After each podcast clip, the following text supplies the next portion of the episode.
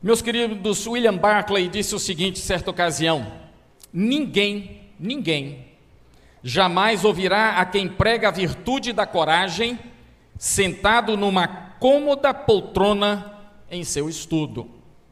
Ninguém ouvirá a quem fala de heroísmo quando ele mesmo procurou a tranquilidade de um refúgio seguro. Somente aquele que suportou a dor pode falar sobre a dor para outra pessoa. Nós estamos vivendo um tempo de extrema polarização. As pessoas perderam a capacidade de sentir o outro, de se preocupar com o outro. Perderam a capacidade de enxergar qual é o papel e qual a missão da igreja. A polarização levou a viver e tentar viver o evangelho do comodismo dentro daquela quadradinho, daquela caixinha do que se diz meu interesse, meu desejo, minha vontade. A igreja precisa retomar a sua caminhada.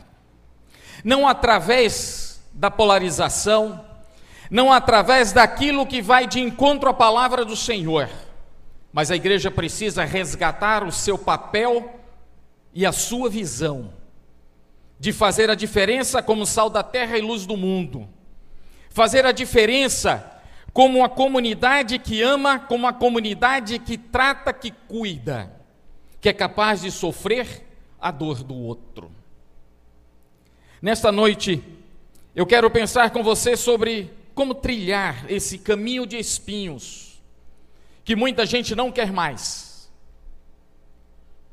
Ontem eu disse, pregando lá na, na igreja onde eu sou pastor, eu estava dizendo para o pessoal que ser crente não é moleza, não é fácil.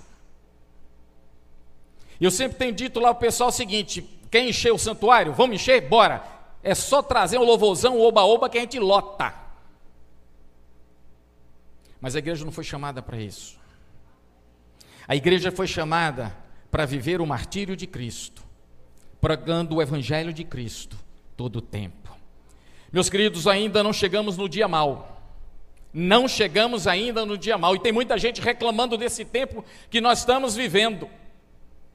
O dia mal é quando as portas do inferno vão ser escancaradas numa perseguição ferrenha contra a igreja de Jesus Cristo.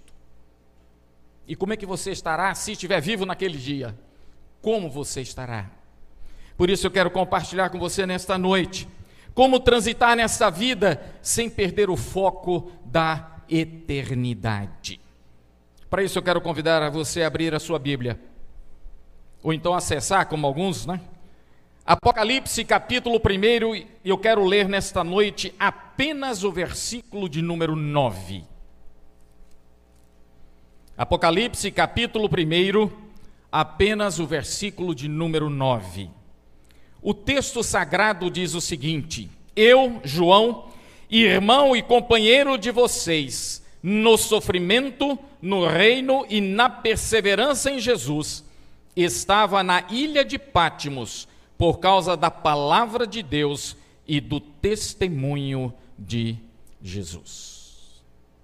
Meus amados irmãos, o mundo não quer ver belos corais, mesmo que a gente goste. O mundo não quer saber de belos discursos, sermões ou púlpitos. O mundo não quer saber disso. O mundo quer olhar para mim e para você e perceber que há diferença para produzir diferença. O mundo quer saber se nós somos capazes de nos identificarmos com a dor do outro, se caminhamos juntos para a glória do Senhor. Mas esse texto, a primeira coisa que ele vai nos mostrar é que se eu quero transitar, se você quer transitar nessa vida, precisamos ter identidade. E o texto começa dizendo: Eu, João. Certa ocasião eu estava falando para pastores e eu perguntei a cada um o seu nome. Aí teve um que disse pastor fulano de tal, pastor fulano de tal, pastor fulano de tal, doutor pastor fulano de tal, pastor doutor fulano de tal. Aí eu pedi desse pastor doutor, eu pedi a carteira de identidade dele. Você pode ficar tranquilo que eu não vou olhar a foto porque eu ainda sou novo, novo para ter um ataque cardíaco. Então, eu só quero ver o nome. E pedi para uma outra pessoa ler. E a pessoa pegou e começou a ler. Eu falei, não, você está lendo errado. Ele disse, não, mas está escrito aqui, mas ele disse que é o pastor doutor. Eu peguei a carteira e devolvi. Quando você se esconde atrás do seu título, é porque você não sabe quem você é. Em nenhum momento nas cartas de Paulo, você vai encontrar Paulo falando apóstolo Paulo. É sempre Paulo, apóstolo, Paulo, servo, Paulo, escravo. Nós perdemos a nossa identidade como crentes. E eu não vou falar do gueto batista. Nós perdemos a identidade como crentes em Cristo Jesus. Nós começamos a ser carregados como massa de manobra. É como se João estivesse dizendo: Olha, eu sei quem eu sou, não importa a dificuldade, não importa os problemas que eu estou enfrentando, eu sei quem eu sou. E muitas vezes, por causa dessa falta de identidade, a igreja também está perdendo a sua identidade. Qualquer coisa serve. Eu tinha um colega no seminário, o cara era fantástico. Se você desse um livro para ler, ele lia, pronto, agora vai, agora a igreja cresce. Se você convidasse para um congresso na semana seguinte, pronto, agora a igreja vai crescer. Qual é a sua identidade?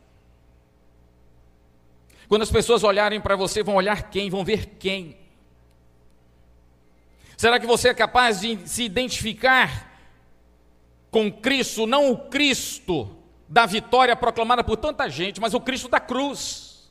Porque hoje o Evangelho está sendo um Evangelho tão light, que cruz é até blasfêmia. Coroa de espinhos, pior ainda. Ah, meus amados, nós precisamos ter identidade, e essa identidade é construída a partir de uma relação saudável com Deus, consigo mesmo e com os outros. Nós precisamos restaurar essa nossa identidade como servos fiéis do Senhor, que conhece o seu Deus. Consequentemente, a igreja do Senhor Jesus Cristo será conhecida como uma igreja, como uma comunidade, não simplesmente como um amontoado de gente que não tem o que fazer. Eu lembro, eu era pastor de uma igreja, encontrei um, um daqueles que toda igreja tem, que, que vai um domingo sim e oito não, não é? Em vez de ser outro não, é oito não. Aí eu encontrei com ele. Eu disse, rapaz, e aí? Ele disse, não, pastor, domingo que vem, se eu não tiver nada para fazer, eu vou para o culto. Gente, com sinceridade, como diz o um amigo meu, Roberto Lai, deu vontade de abençoar esse sujeito com cinco dedos abertos ou fechados no pé da orelha dele. Com sinceridade. Mas tem muito crente que faz isso. É apenas a proforma de vir ao templo para ninguém zoar, ninguém ficar torrando a paciência durante a semana porque perdeu a identidade de uma vida com Deus. Consequentemente, ele não sabe quem é e muito menos quem é o outro. João diz: Eu, João. Alguém que é capaz de olhar para o espelho e perceber-se como gente. Alguém que é capaz de enxergar o outro através de si mesmo. Mas uma segunda coisa que o texto diz que para transitar na vida sem perder o foco da eternidade, eu preciso também ter cumplicidade. Não só identidade, mas cumplicidade. E o texto vai dizer: irmão e companheiro de vocês no sofrimento, no reino e na perseverança em Jesus. Ezequiel, no seu, no seu livro, no capítulo 3, versículo 15, ele diz: Olha, quando eu vi meus irmãos, eu sentei à beira do rio e passei sete dias em tristeza. Interessante que João aqui começa falando do irmão. Ele fala da experiência de conversão. E eu só quero lembrar a você que Jesus, quando voltar, ele vem buscar os salvos, não membro de igreja. Se você é membro de igreja e não se converteu, trate de se converter, porque senão você está no inferno. Não vai não, tá, já está. Porque a Bíblia é muito clara em João 3,18. Aquele que não crê já está condenado. E é por isso que tem que pesar em nosso coração a dor de saber que aquele meu irmão de sangue está perdido e muitas vezes nós estamos, não estamos fazendo absolutamente nada para ele ouvir a mensagem do Evangelho. Permita-me citar, está conosco aqui um casal. Roberto e Gelli, fiquem em pé aí, por favor. Esse casal aqui. Agora tira a máscara, vá, filho. Vá, por favor, olhe, olhe para o pessoal. Olha aí, pronto. Eles são membros da igreja. O Roberto, ele é até assim, um cara meio assim, sabe? Eu ainda estou puxando a orelha dele, né? Mas é, Gelli foi batizada agora em março desse ano. E eu disse um negócio para ela. Que a partir da vida dela, Deus ia começar a salvar toda a família. A família dela é grande. Ontem à noite, pela graça de Deus, a irmã, o cunhado e três sobrinhas foram batizadas. E a irmã e o cunhado, o outro, ficaram naquela, né? Vai, não vai, fica, não fica. Irmão, não é simplesmente aquele porque está no rol de membros de uma igreja, de uma comunidade. Irmão é aquele que é capaz de comungar, de respeitar, que é capaz de sentir, de viver como comunidade, como conjunto. Já percebeu o negócio?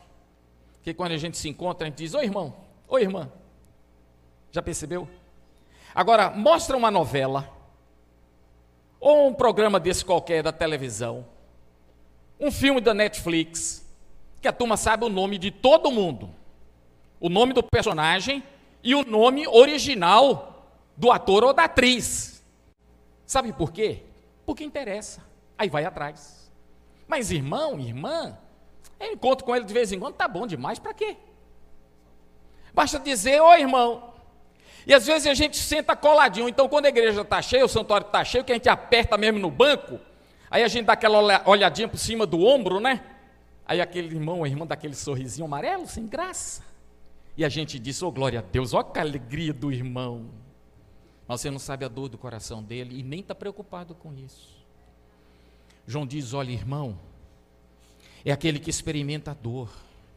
Irmão, é aquele que é capaz de enxergar, muito além do óbvio, aquilo que está passando, porque nós precisamos crescer juntos, de glória em glória. Mas ele diz: olha, não só irmão, é companheiro também. Irmão e companheiro. Ou seja, nós estamos juntos na mesma caminhada.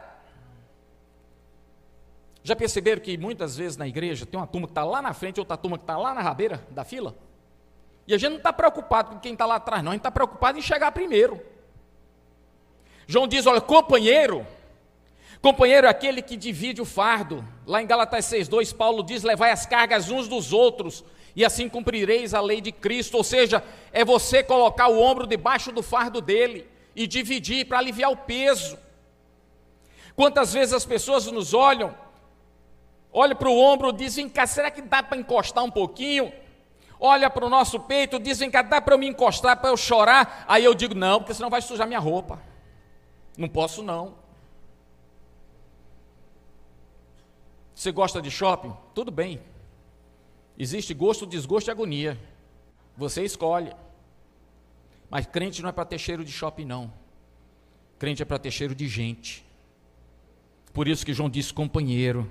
É aquele que caminha junto, aquele que sente, aquele que sabe, aquele que não se preocupa com o tamanho da aflição ou do problema, mas é aquele que se preocupa com a possibilidade da solução. Companheiro. Agora, esse companheirismo, gente, se revela em três momentos fantásticos que o texto vai falar.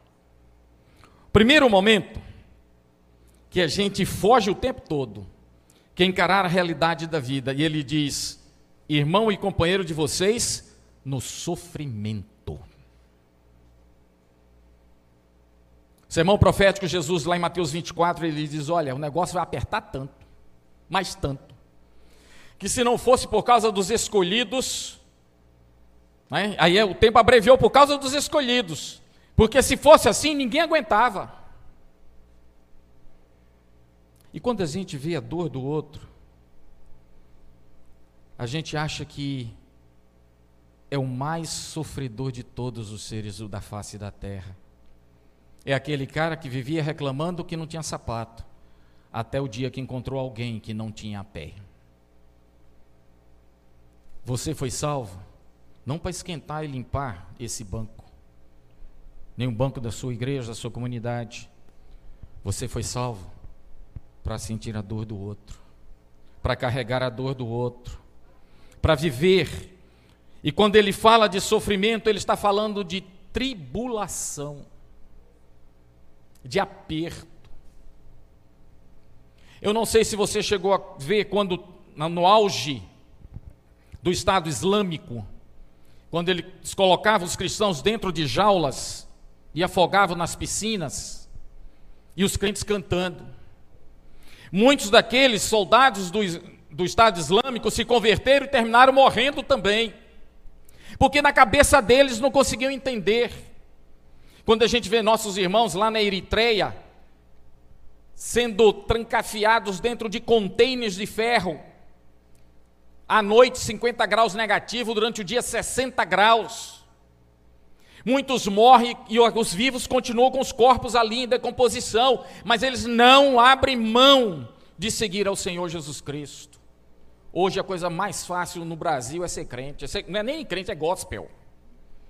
O cara está zero, o ibope dele está zerado lá fora. Aí ele diz: Agora eu sou gospel.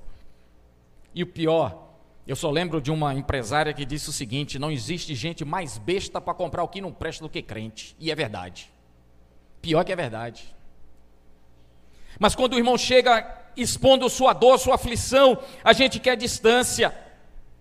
Lembre-se que nos tempos de tribulação que frequentemente nós somos preparados, o terreno da nossa vida é preparado para a revelação de Deus.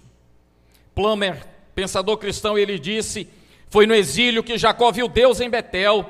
Foi no exílio que Moisés viu Deus na sarça ardente. Foi no exílio que Elias ouviu uma voz mansa e delicada. Foi no exílio que Ezequiel viu a glória do Senhor junto ao rio Quebar. Foi no exílio que Daniel viu o ancião de dias. Não reclame do deserto. O deserto é a oportunidade do Senhor trabalhar na nossa vida. Deserto é a oportunidade de através dessa tribulação Deus recompensar o seu povo neste mundo. Por isso que Jesus diz lá em João 16, 33, ó, no mundo tereis aflições, mas tem de bom ânimo, eu venci o mundo. O versículo termina aí, viu gente? Que tem muito crente que bota ainda, e vós vencereis. Isso aí é apócrifo, não tem na Bíblia não. Viu? É apócrifo. Agora não fique nessa história de dizer eu declaro, eu determino. Eu lembro do meu avô, pastor Luiz de Assis, que dizia muito: esse povo vive dizendo, eu determino, está amarrado, e o diabo está fazendo o que está fazendo, imagina se estivesse solto. O que, que não estava aprontando? Não é através de jargões e frases de efeito, meus queridos, que nós vamos vencer qualquer coisa. É mais pela submissão ao senhorio do Senhor Jesus Cristo. E a igreja é chamada exatamente para viver no meio de um conflito Queridos, nós não estamos num parque de diversões, mesmo Deus nos dando esta natureza para curtirmos, nós não estamos num parque de diversões. De um lado, o reino das trevas tem se levantado, porque o diabo sabe que os dias estão contados para ele, ele sabe que está condenado, que não há mais solução para ele, então ele vai investir pesado. E o pior é que tem muito crente que ainda ajuda, dá margem para isso. Do outro lado, o reino da luz fica nos chamando, desafiando o povo de Deus para essa batalha. Nós estamos numa batalha, meus queridos, numa guerra. A igreja de Jesus, se você olhar o capítulo 2 de Apocalipse, versículos de 1 a 7, a igreja em Éfeso, Éfeso era uma cidade fantástica, de progresso, mas era uma das cidades mais idólatras que tinha. Era um, surgiu ali uma igreja fortíssima, hoje só tem escombros. Por quê? Porque perdeu a visão do reino de Deus, porque deixou de ser submissa à vontade do Senhor. Não pense que pelo fato de você ser salvo, eleito do Senhor Jesus Cristo, isso é garantia de que você pode viver de uma forma e uma vida cristã medíocre.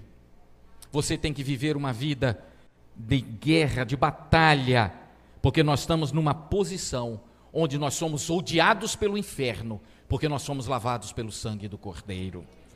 Tribulação aqui significa todo o mal que vai acontecer à igreja, que está acontecendo à igreja, mas principalmente aquilo que vai acontecer quase no momento da volta de Jesus, quando o inferno será escancarado para perseguir. Mas a palavra do Senhor diz que aquele que perseverar até o fim, esse será salvo. A segundo momento que o texto vai nos mostrar desse companheirismo, quando João diz: Olha, eu sou companheiro de vocês, é na vivência do projeto do reino de Deus. E ele diz: Eu, João, irmão e companheiro de vocês, no sofrimento e no reino. Reino, não aquele conceito do povo de Israel. Eu fico imaginando Jesus perto de subir, voltar aos céus, conversando com seus discípulos a turma vira para Jesus e diz: Senhor, é nesse tempo que o Senhor vai restaurar, restaurar a glória de Israel? Eu fico imaginando Jesus, ô cambada, país que não, três anos e meio falando para esses cabas, esses cabas não conseguem entender ainda. Jesus, não compete a vocês saber disso, não. Vocês vão receber o poder para ser testemunha em todo canto. Não é para você se orgulhar com isso, com aquilo. Eu tenho dito lá na igreja de Itabaianinha, a igreja, o templo da igreja é um dos templos mais lindos que tem. A turma caprichou. Quando a gente chegou lá, já estava tudo pronto. E eu disse ao pessoal: se vocês ficarem idolatrando isso aqui, pode ter certeza que uma noite, quando não tiver nenhum movimento, o vizinho estiver na roça, Deus vai pegar a mão dele e achatar aquele templo para vocês aprenderem que isso aqui não vale nada. O que vale são pessoas. Jesus não morreu por templo, Jesus morreu por pessoas. Reino de Deus não é esse espaço aqui, não, gente. Não é esse espaço aqui, não. Reino de Deus é o domínio do Senhor Jesus Cristo sobre a nossa vida. Reino de Deus é o domínio do Senhor sobre a vida de cada líder da igreja. Reino de Deus é o cuidado do Senhor sobre cada um de nós. Como cidadão do reino de Deus, nós sofremos toda sorte de pressões e constantemente somos testados para saber de que lado que nós estamos. No tempo de João, quem dissesse que era cristão tinha assinado a sentença de morte. Sendo batizado, assinou o atestado de óbito, porque sabia que ia morrer.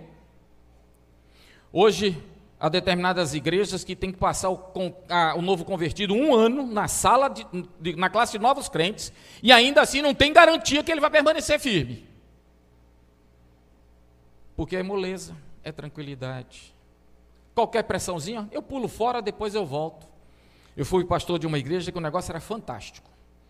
Mês de maio, tinha uma galera dos jovens, todos pediam exclusão da igreja.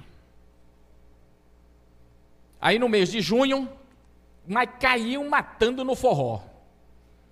Dançavam, pintavam o sete. Aí chegava em agosto, todo mundo com cara de piegas pedia reconciliação. Primeiro ano eu não tinha percebido isso, eu comecei. No segundo ano eu disse, ah, tá bom, deixa aí, chegava. Aí fizeram a mesma coisa, mês de maio todo mundo pediu exclusão.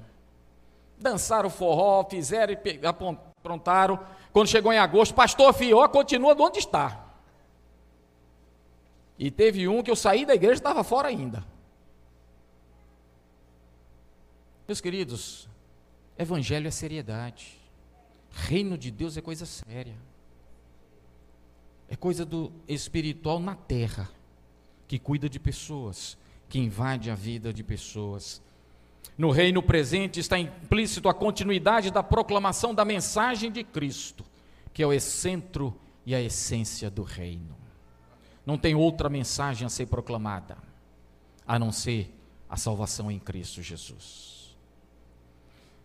Pastor Paulo ainda agora disse a Jéssica ali atrás que o pessoal quer falar contigo, pessoal da televisão.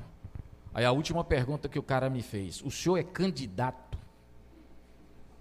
Eu disse: eu já fui eleito para o melhor e mais sublime cargo, ministro do Evangelho. Aí eu uso a palavra do pastor Billy Graham: não vou me rebaixar a outra coisa. Crente pode ser político? Pode, deve. Aqui é só palavra do Senhor, nada mais. É por isso que muitas vezes se vende por qualquer coisa, por qualquer migalha que cai da mesa do diabo. Mas é uma terceira coisa, uma terceira forma de identificação dessa caminhada como companheiro é a capacidade para suportar ativamente toda e qualquer situação. E João vai dizer: olha, irmão e companheiro de vocês no sofrimento, no reino e na perseverança. E perseverança aqui, queridos, é espírito de coragem, de conquista, que é capaz de transformar ainda mais a cruel derrota numa vitória, o sofrimento em glorioso triunfo. Capacidade de enfrentar para valer, de não ter medo, de afirmar quem é em Cristo Jesus, de não se vender nem fazer barganha com qualquer coisa Perseverança é a capacidade de resistir a qualquer testagem e qualquer pressão. E às vezes tem pessoas que acham, do jeito que um jovem na igreja que eu era pastor, ele um dia chegou, eu estava na porta do templo conversando com uma turma, o cara chegou todo sorridente. Aí eu virei para a turma e perguntei: vem cá, tem algum dentista aqui? A pessoa, por que, pastor? Se o cara está mostrando dente para todo mundo, ah, pastor, eu estou feliz da vida. Eu estou muito feliz, então diga para a gente que, qual o motivo da sua felicidade. Pastor, o diabo esqueceu de mim. Eu disse, meu filho, prepara que vem chumbo grosso. E veio mesmo. E meus queridos, foram dois anos. Dois anos de luta, de lágrimas, de jejum e oração para trazer esse cara de volta. Ele começa a voltar. Lisete forma o coro com os jovens da igreja. Ele se torna o solista, o cara era um primeiro tenor de primeira. Aí juntou eu mais dois, nós formamos o quarteto masculino da igreja. Um dia a gente sai de férias, eu recebo um telefonema. Pastor, Adnelson sofreu um acidente e está na UTI. Esse negócio só acontece nas férias de pastor. Aí eu volto, pego Lisete, os meninos, a gente volta para Itabuna. Logo depois, ele falece. Foi a cerimônia fúnebre mais difícil que eu já fiz na minha vida. Se é que tem alguma que seja fácil, né? Mas essa foi complicada. Na hora que foi sair com o caixão, a juventude, os jovens carregando o caixão, quase que cai, não porque fosse tão pesado assim, é porque a turma chorava tanto. Porque a Adnelson era o cara mais chato que tinha na igreja, mas que todo mundo amava, todo mundo gostava. Toda igreja tem esse cara, chato, mas todo mundo gosta. Aí na hora que eu estava assim do lado do caixão, a mãe dele chegou, me abraçou e disse: Pastor, está vendo essa peça aí dentro? Eu estou vendo. Deus conhece tanto que tratou de levar logo, antes que ele caísse de novo. Deus levou logo. Isso é perseverança. Fazer do momento mais difícil da vida a capacidade de enxergar a bondosa mão de Deus. A capacidade de enxergar que é o tempo de resistir de forma leal, quando temos tudo para sermos infiéis ao Senhor Jesus Cristo. João Crisóstomo, um, do da, um dos pais da igreja, ele afirmou o seguinte: que paciência é a rainha das virtudes, alicerce das ações corretas, paz na guerra, calma na tempestade, segurança nas conspirações, porque nem mesmo a violência dos homens, nem os poderes do maligno podem lesá-la. Sede firmes e constantes, sempre abundantes na obra do Senhor, porque a sua obra não é vã no Senhor. João vai dizer: Olha, gente, eu sou companheiro de vocês nesse tempo, mas o que ele mais enfatiza aqui, eu sou companheiro de vocês no sofrimento, no reino e na perseverança em Jesus. Não é noutra pessoa, não é de outra forma, mas é em Jesus que eu permaneço fiel junto com vocês. Mas a terceira e última coisa que o texto vai nos mostrar, que além da identidade, além da cumplicidade, a gente precisa ter solidariedade. E o texto diz: estava na ilha de Patmos por causa da palavra de Deus e do testemunho de Jesus. Jabes Filho, que é uma das maiores autoridades em Apocalipse, não é? já deve ter ouvido gente dizer: não, mas a ilha de Patmos era um resort fantástico que João estava, tanto que ele escreveu o Apocalipse. Sir William Ramsay, ele diz o seguinte: naquela época, para os casos como o de João, era primeiro humilhar o condenado, mantendo-o preso e vestido com farrapos.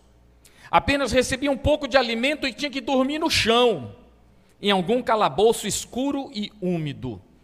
Durante o dia, era obrigado a trabalhar sobre o olhar de um capataz militar. Ou seja, João não estava no resort, ele estava num campo de concentração, de trabalhos forçados. E foi nesse tempo que o Senhor se revelou a ele. Ele foi capaz de se identificar, e a melhor tradução para esse pedaço do versículo, é, estava na ilha de Pátimos porque havia pregado a palavra de Deus e dei meu testemunho de Jesus. Estava preso porque pregava. Eu não sei se a gente vai chegar a esse tempo aqui no Brasil. Mas não brinque não que o negócio está chegando. Está fechando o cerco. Em muitos lugares Irmãos nossos não podem pregar. Meu filho mais velho, Eliezer, que hoje está estudando nos Estados Unidos, ele teve a oportunidade de ir em um determinado país, por questões de segurança eu não posso revelar que país foi. Ele trabalha numa agência missionária que vai atender povos sem acesso à mensagem do Evangelho.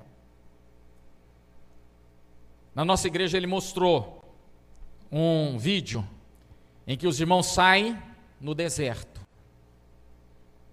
Andam duas horas no deserto, sol escaldante. Em determinado momento eles param, retiram pedras, descem, três, quatro metros, chão adentro, e se reúnem para cultuar ao Senhor. Em um determinado momento ele disse que estava num culto, ele chegou para um culto. Dali 20 minutos chegou outra pessoa. Depois mais 30 minutos chegou outra pessoa. Mais uma hora chegou mais uma pessoa. E eles cultuaram ao Senhor em sussurros. Terminado, sai um, passa uma hora, sai o outro. Porque se todo mundo sair junto, é certo que serão presos pela polícia. Por causa da pregação do Evangelho mas, meus queridos, não cedamos ao comodismo que o diabo tem estabelecido e deixando de pregar o genuíno Evangelho do Senhor Jesus Cristo. Nós temos que pregar essa palavra. As pessoas estão sedentas desta palavra. dia de terça-noite eu tenho um, um núcleo de estudo bíblico. Na casa do cunhado da Gele que ontem foi batizado. A irmã dele já fez a decisão, a sobrinha também fez a decisão. A mãe dessa sobrinha também já veio, está fazendo estudo. Aí a irmã dele já trouxe a outra sobrinha. Aí chegou para mim e disse: Pastor, olha, a minha outra irmã quer que na casa dela façamos o estudo bíblico. Eu disse: Bora, marca o dia e horário. Vamos lá. As pessoas querem. Gente, acontece, mas não deveria ser. Se você se escandalizar comigo, primeiro problema seu. Segundo, resolva com o pastor Paulo, porque daqui a pouco eu vou embora. Aí você resolve com ele. Mas aqui dentro, esse espaço aqui, não é lugar para conversões. Vou repetir para não deixar dúvida. Aqui dentro não é lugar de conversões. Acontece, mas não é lugar. Aqui é lugar de adoração, de ouvir a palavra do Senhor, de sermos confrontados com a palavra do Senhor, de sermos mobilizados Lugar de conversão, como diz a palavra do Senhor em Filipenses 2,15, é no meio de uma geração corrompida e perversa. É lá fora. O grande problema é que a maioria dos crentes não passa de uma chama de palito de fósforo, que qualquer coisa apaga, por causa da vida cristã medíocre que estão levando. Meus queridos, João diz: Olha, eu fui preso porque eu estava pregando a palavra de Deus. Ele estava no, no meio de um dos mais dos piores impérios existentes, o Império Romano, um dos mais devassos. Mas ele disse: Eu preguei, fui preso, não tem problema. E eu dei o meu testemunho de Jesus. Quem olha para você, o que, que ele vai dizer? Quando ele percebe a sua vida, o que, que ele tem a dizer? João disse: Olha, em Jesus, eu fui preso, por causa de Jesus, eu fui preso. Mas tenha certeza que João não se arrependeu disso. E ele permaneceu firme, perseverante. Tanto que, segundo a história, é o único apóstolo que não foi martirizado. Ele morreu, segundo alguns, com entre 100 a 105 anos de idade, pastoreando a igreja em Éfeso. Manteve-se fiel até o fim, permaneceu firme. Quero encerrar contando uma história. Derby era um homem inquieto com a vida, cansado de trabalhar como vendedor de seguros nos Estados Unidos. Um dia ele resolveu, vendeu tudo, tudo, comprou uma terrinha, um sítiozinho e foi morar. Começou um dia a escavar encontrou uma pedrinha brilhante, examinou, examinou, ouro puro. Reúne os seus familiares, reúne seus amigos, compra máquinas, equipamentos, ele sai comprando todas as terras. E começa a cavar, cavar, cavar, cavar, cavar. E cadê a mina? Cadê a mina? Seus parentes, seus amigos começaram a se desanimar, pedir o dinheiro de volta. Derbe agora sozinho, com tanta terra, tanto equipamento e nada. Um dia passa um cara lá e diz: Ó, oh, quer vender? Diz, Toma, leva para qualquer coisa. Vendeu. Volta para a cidade, recomeça a vida como vendedor, mas naquela, ia vender o seguro. O cara dizia: Não, tá bom, vai para lá. Certo dia, ele abre o jornal e começa a ler. E a manchete no jornal: descoberta uma das minas de ouro mais valiosa do mundo. E ele continua lendo a matéria e descobre que é no estado do Colorado. E ele continua e descobre que foi nas terras que ele vendeu. E agora ele continua lendo e o proprietário diz o seguinte: Nós não tivemos muito trabalho para achar a mina principal. Tivemos apenas que cavar um metro a mais e descobrimos a mina. Deve ouvir aquilo, lamentou-se profundamente e gravou uma placa. Na vida, tudo depende de se cavar um metro a mais. Com essa frase em mente, ele saiu à luta, recomeçou a vida como vendedor de seguros e começou a crescer. Comprou parte da empresa, depois comprou toda a empresa, comprou todas as concorrentes e se tornou o maior especialista em vendas e técnicas de vendas. Ou seja, um homem vitorioso porque ele não mais desistiu. Portanto, aquele que perseverar até o fim será salvo. Que Deus nos abençoe. Amém.